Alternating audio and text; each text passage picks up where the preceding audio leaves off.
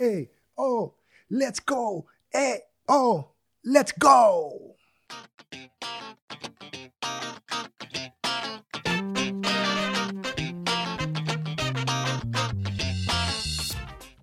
Sí, bienvenidos a Digo yo, no sé. Estábamos emocionados acá cantando eh, Los Ramones porque les cuento que mi, mi hijo como que estaba viendo Spider-Man y escuchó la canción de eh, Oh, Let's Go de Los Ramones y bueno, anda pegado con la canción y bueno, uh, niño al fin descubriendo a Los Ramones esta suerte de, nueva ola de infantes y, chamos que van descubriendo el rock and roll. Y bueno, mi chamo está en eso de Hey, oh, let's go. Que a propósito, tengo que confesarles que como no he visto eh, Endgames, este, se me ocurrió ver el tráiler de, de, de Spider-Man, la nueva película que sale en junio. Y bueno, me auto-espolié ahí. Se me auto-spoiler, porque si digo auto-spoiler suena muy bien en varios países, sobre todo en Venezuela. Eh, les comento que bueno, esto es Digo yo, no sé.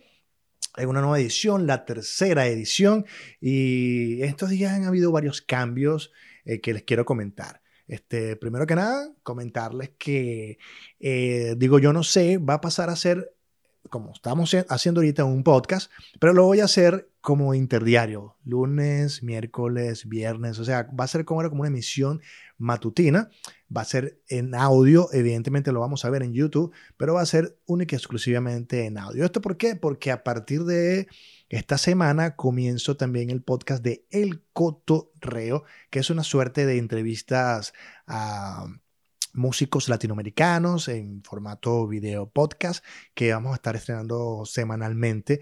Y se trata de músicos latinoamericanos eh, de diferentes géneros eh, entre el pop rock y todo lo que tiene que ver con el arte latino y lo que se vaya ahí mezclando. Entonces eh, se me ocurrió que vamos a usar entonces digo yo no sé para hacer una especie de emisión eh, semanal donde pueden escuchar eh, noticias, donde pueden escuchar análisis, eh, crónicas, un poco de cada cosa o quizás con un nivel más analítico, periodístico, pero por ahí van los tiros. Entonces, esta es la última edición donde aparezco con este rostro. Así tengo la, la, fortuna de tener como diferentes cambios. Los que me están escuchando en el podcast no se pierden de mucho el caso es que eh, estoy entusiasmado porque, bueno, la semana pasada también comencé un podcast con mi esposa que se llama este, eh, Somos Espejo Reflejo y tiene que ver más con conversaciones de pareja y reflexiones y desarrollo personal. Pero como acá hablamos más de música, entonces quería comentarle sobre esa nueva idea que se llama el cotorreo. Así que digo, yo no sé, continúa, pero formato Sí, formato podcast audio. Van a poder seguir viendo por, por, el, por acá, por, por, por, el YouTube también y por las plataformas de Spotify, uh, Apple Music, donde quiera que se metan, pero vamos a hacer como más uh, día a día. De momento vamos a comenzar con quizás dos, tres ediciones semanal hasta que vayamos ganando el ritmo y las noticias se vayan incrementando y podamos este, de alguna manera irnos eh, activando con todas las noticias. Y por ejemplo, en torno a noticias, de hecho, si se meten en mi Instagram y, o me siguen en mis redes sociales, arroba William Padrón, tanto en Instagram como en, en eh, Twitter.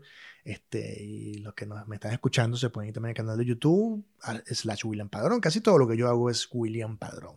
Eh, en su gran mayoría, mis redes tienen que ver con William Padrón. Entonces le estaba comentando que, por ejemplo, eh, estoy ahora colocando esto que le llamo Insta Review y voy haciendo review de discos que también complementan un poco la información que estamos, eh, que, vamos a comenzar a, hablar acá en, en, el, en este espacio de podcast que se llama Digo yo, no sé. Por ejemplo, el primer eh, Instant Review álbum que hice fue el de Vinilo Versus que acaba de sacar su quinto álbum de estudio, Vinilo versus banda venezolana conformada por obviamente músicos de Caracas, residenciados algunos en Miami, aunque ya se están yendo a México y que estarán tocando por acá por la ciudad de Santiago de Chile el próximo jueves 9 de mayo y estarán yéndose a Argentina, acaban de estrenar el disco en México y un poco lo que pasó allí eh, con este disco es que se siente una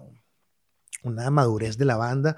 Eh, digamos que entre esos interludios que están haciendo, que tienen como esa sonoridad y esa cosa space rock, también hay esto del synth pop, pero sobre todo mantiene la esencia del rock. Hay una base sólida de rock and roll en ciertas canciones. El disco se estructura de una manera que haya lo pesado, lo synth pop y se vaya viendo la evolución.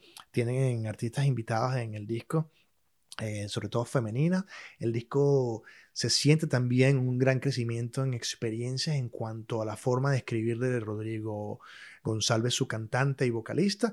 Y un poco lo que el disco trae a colación es como una, un aglutinamiento de la banda. Creo que hay una vuelta en espíritu a su origen.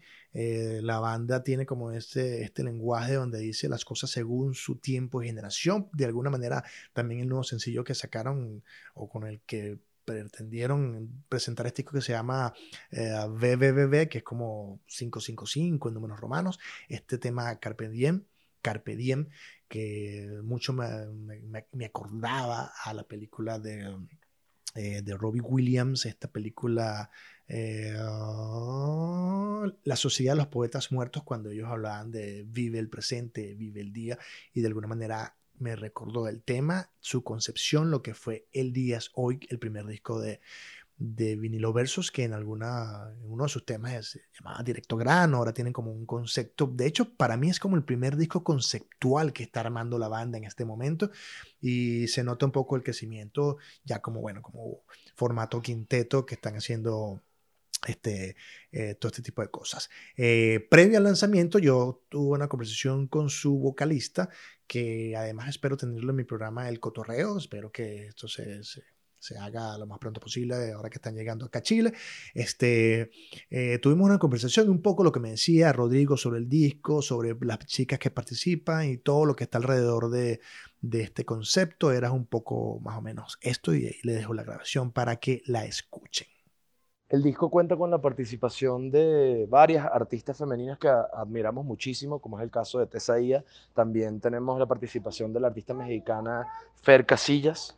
También tenemos la participación de Panda Elliot, una artista argentina, y eh, de Maye Osorio, una artista venezolana que, también queremos muchísimo y que tiene un proyecto increíble. Entonces, bueno, eh, estamos tratando de ser fiel al concepto en el que eh, básicamente rendimos tributo a la mujer y, al espíritu femenino que nos parece que está muy presente en estos momentos eh, y que sentimos que, de alguna manera queríamos representar en nuestra obra, ¿no? Y, ese, ese clash entre la testosterona y la violencia sonora que siempre ha caracterizado a vinilo versus y este mundo sutil, eh, este espíritu femenino y un poco más suave, por decirlo de una manera, el, esta, este, esta confrontación entre esos dos mundos nos parecía súper interesante y fue por eso que invitamos a, esta, a estas cuatro artistas para que le dieran esa energía al álbum. Bueno, definitivamente ah, hay un regreso a nuestras raíces en, en este álbum. Eh, hay, hay, algunas cosas curiosas como el uso del color rosado, que en el primer video en la historia de vinilo llamado Directo al Grano, hubo la presencia de un futón rosado. Y, ese color rosado, de alguna manera, no, no, no, nunca pensamos que íbamos a volver a él de una manera tan fuerte.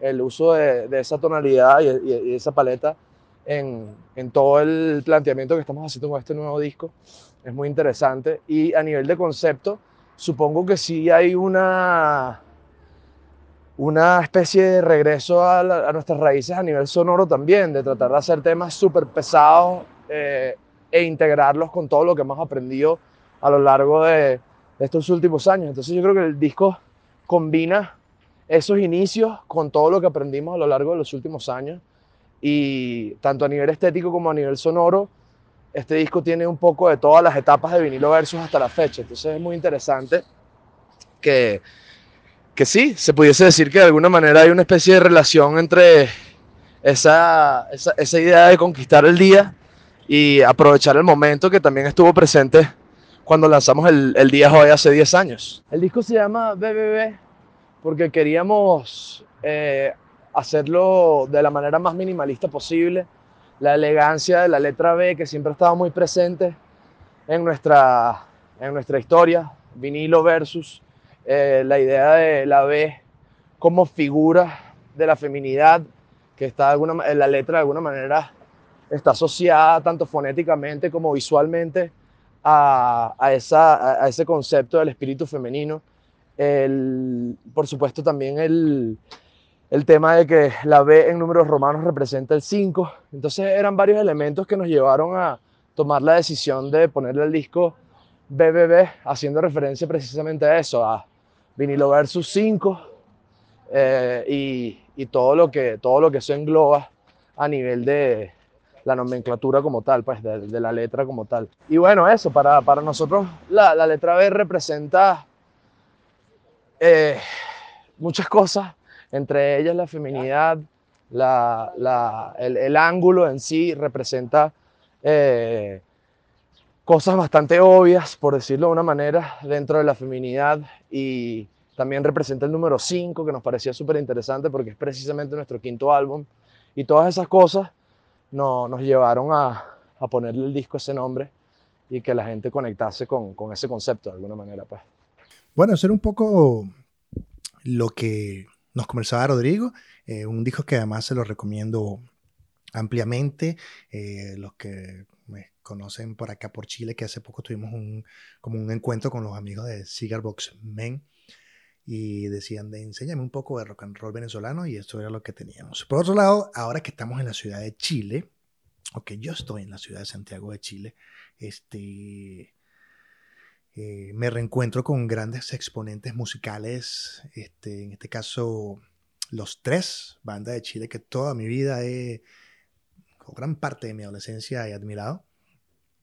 Los tres acaban de lanzar un disco que se llama, acaba de lanzar un disco no, pero los tres eh, están celebrando los 22 años de su disco Fome. ¿Se acuerdan de aquel disco donde aparecía La Torre de Babel o aparecían temas como eh, antes, Olor a Gas o Bolsa de Marea, un disco que venía de una de un cambio conceptual en la banda, de una banda que venía de, de, esta, este formato rockabilly, swing, algo de jazz nos había eh, mostrado este unplug que hizo con MTV.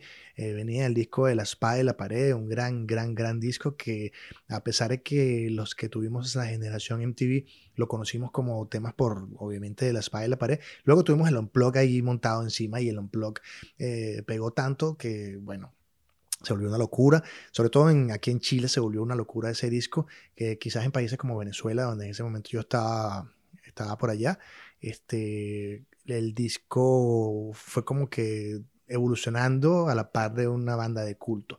Luego cuando editan Fome en el 98, precisamente este, no previo al 97 que se sale el disco, eh, ellos llegan a Venezuela en el 98 porque fueron a tocar en el Parque del Este. Eh, fue una grata sorpresa haber visto ese concierto, sobre todo hicieron un espectáculo un espectáculo un poco más eh, íntimo en un local que se llamaba Espacio. Ver a las tres en vivo era como presenciar una gran banda latinoamericana. Eh, personalmente me pareció una de las grandes bandas de Latinoamérica, pero no tuvo ese, ese, enganche latinoamericano en el sentido de que eh, no tuvo una difusión discográfica como pudo haberla tenido en ese momento bandas como Café Tacuba o agrupaciones obviamente como mm, eh, que ya, venía, ya tenían rato rodando por toda Latinoamérica, pero era el gran, eh, la, banda con mayor peso que había en ese momento en Sony Music. Entonces, eh, encontrarse con los tres, ver un show que, que sin duda los, llegaba con un disco eh, genial. Eh, llegaban, eh, por alguna casualidad de la vida, era un momento crítico de la banda.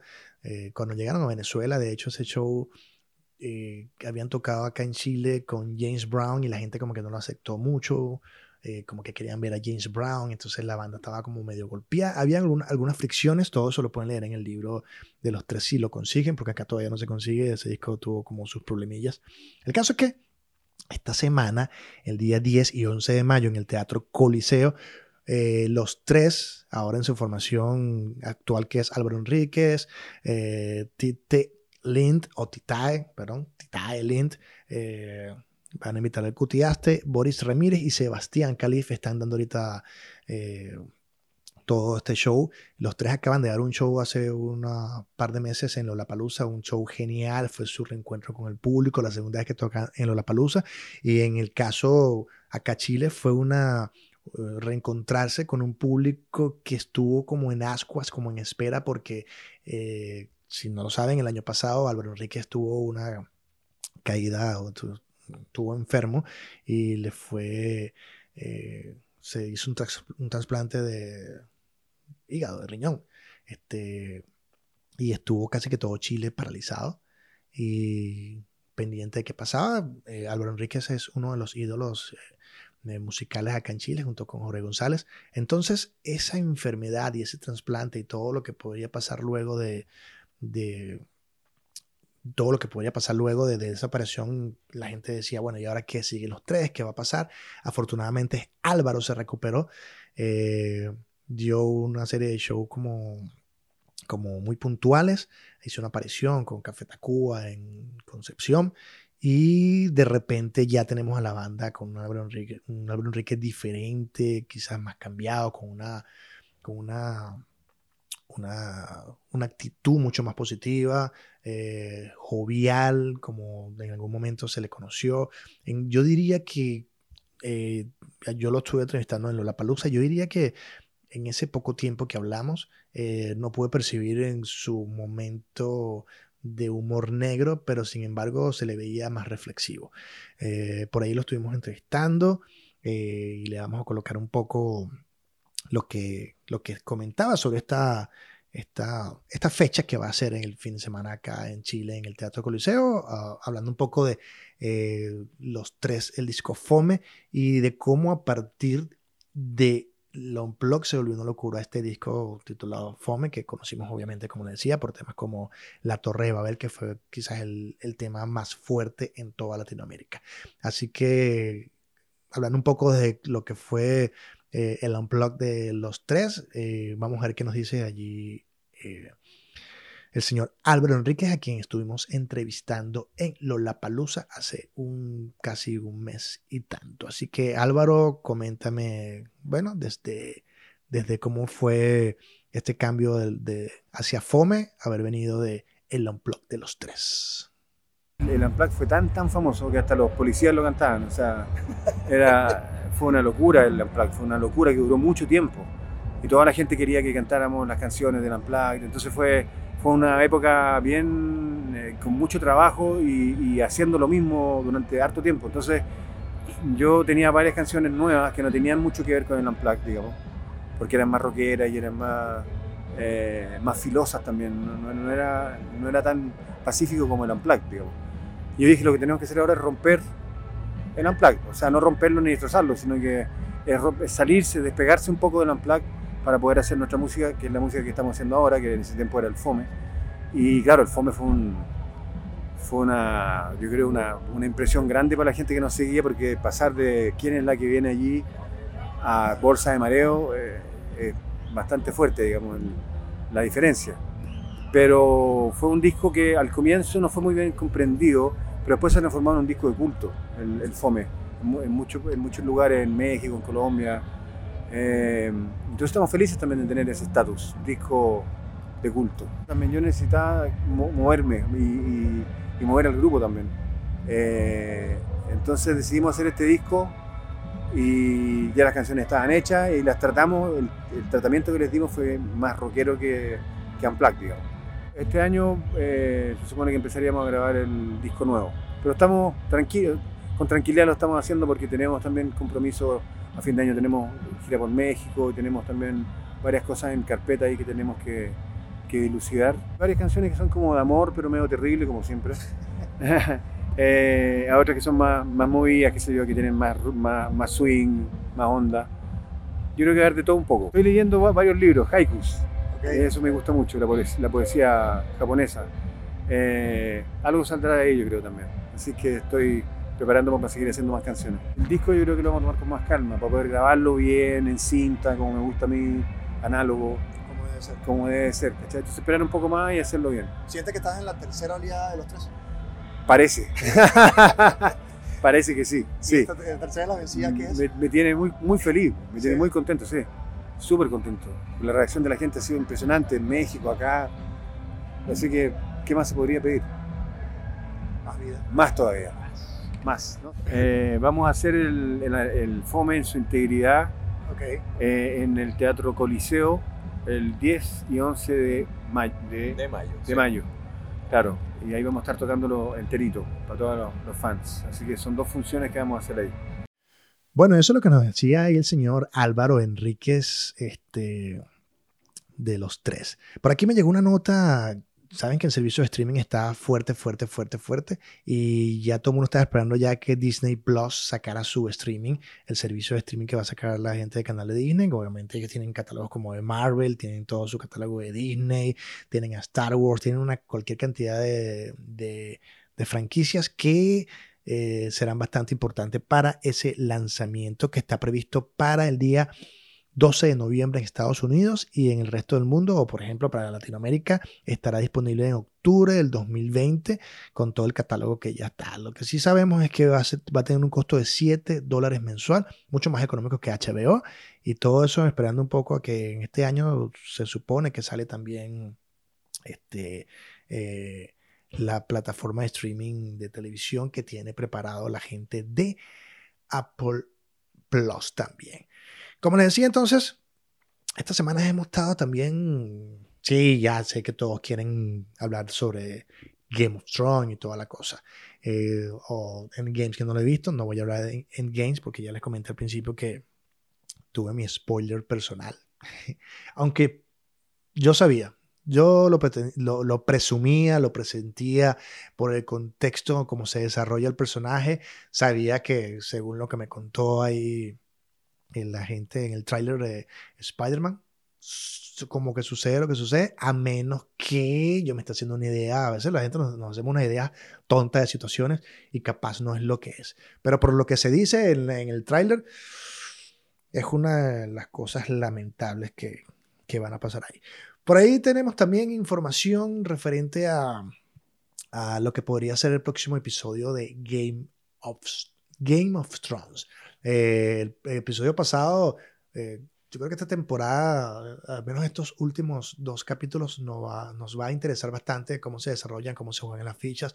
Ya tenemos una Daenerys que está loca como su, su padre. Ya se le comenzaron a ver las fisuras y cómo terminó siendo casi que una chavista loca. Este, eh, allá los que de alguna manera pensaban que ella era la salvadora. A mí siempre me pareció como una tipa vengativa. eh, y bueno, mira, miren lo que va a llegar. Eh, nuestro amigo, el chiquitito Tyrion, eh, sí siento que está como que lo matan, no lo matan, ¿qué pasa? Está, está dudando en, en apoyar o no a, a nuestra amiga Daenerys en el camino. Eh, el hecho de que se haya revelado como se le reveló a, a, a Jon Snow, de alguna forma hace ver así como que lo que me interesa es el poder. Igual que te das cuenta ahora como Sansa está moviendo como unas fichas, aunque siento que le va a explotar todo en la cara. Eh, eh, otros personajes como este, nuestra amiga Arya, que está buscando la manera de vengarse, tendrá mucha importancia en el próximo episodio. Eh, había leído o había visto que la misma actriz que hace, pero la misma actriz que hace Daenerys había dicho que su capítulo favorito es el quinto que vamos a ver este domingo. Así que esperemos a ver qué es lo que sucede. Eh, básicamente ahora nos estamos llevando la semana entre Game of Thrones y ya nos estamos olvidando de todo lo que está pasando por allí. Eh, yo, les voy, yo les comento que, colocar esto por acá, les comento que bueno, eh, la idea de este podcast eh, ha ido mutando. Está, mutando en el sentido de que eh, se está convirtiendo en una suerte de noticias y, y análisis constante. Eh, quería de alguna manera compartir con ustedes este video hoy, este, porque quería como comentarles los tipos de cambios que vamos a tener próximamente.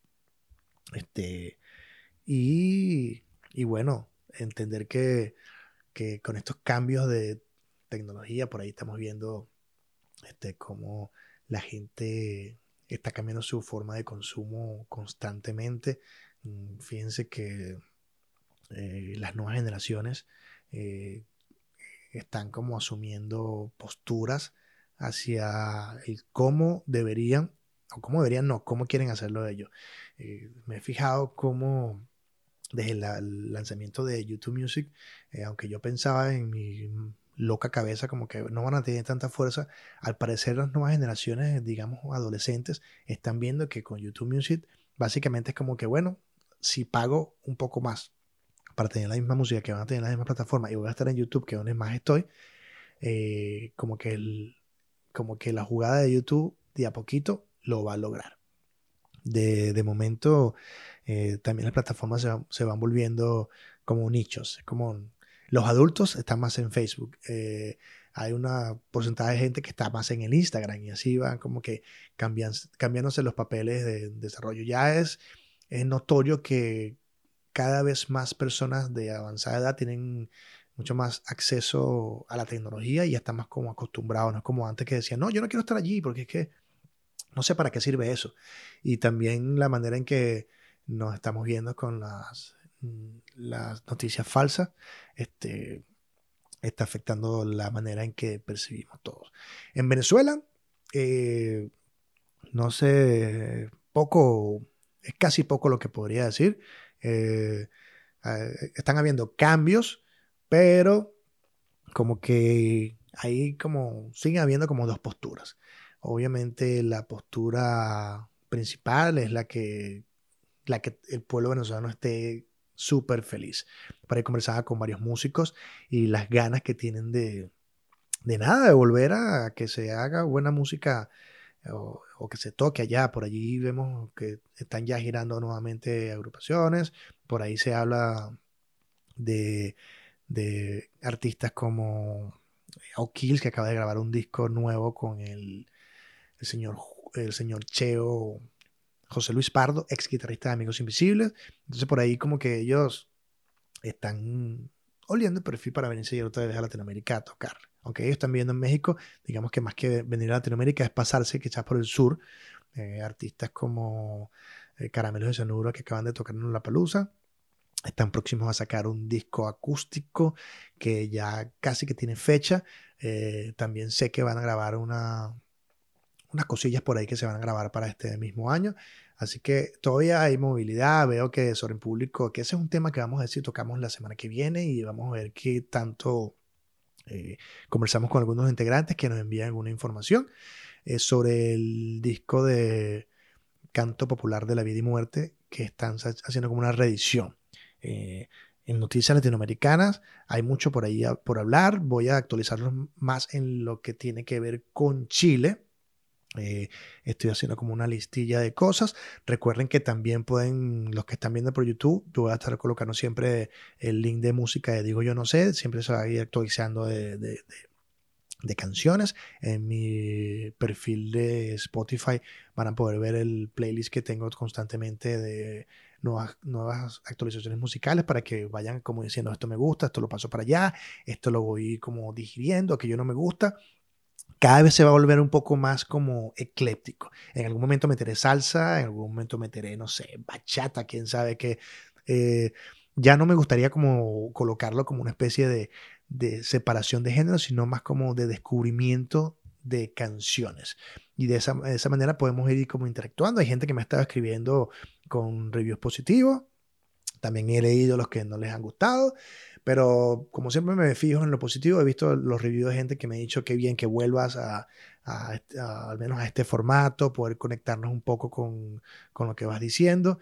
Y nada, eh, de momento les digo que aquí estaremos, nos veremos próximamente. Recuerden que tengo una noticia por ahí pendiente sobre artistas que van a ir tocando por Latinoamérica. Mi nombre es William Padrón, me consiguen en arroba William Padrón. Esto es, o esto fue digo yo no sé. Nos vemos en la próxima edición y recuerden escribir, hacer sus comentarios, poner cinco estrellas, hagan lo que hagan, pongan cinco estrellas y nos quedan por lo menos dos episodios más donde seguiremos hablando de Game, Game, Game, Game, Game of Thrones. Repetí muchas veces Game porque me estaba quedando pegado, así que se pueden burlar de esa parte de mí. Gracias a todos los que estu- estuvieron allí conectados y siguen escribiendo y háblenme de un poco de los temas que quieren eh, conectar. Por ahí tengo una cuenta de Patreon, pero todavía no voy a hablar de eso. Así que pórtense bien, eh, sean felices y cualquier cosa, digo yo, no sé. Bye bye.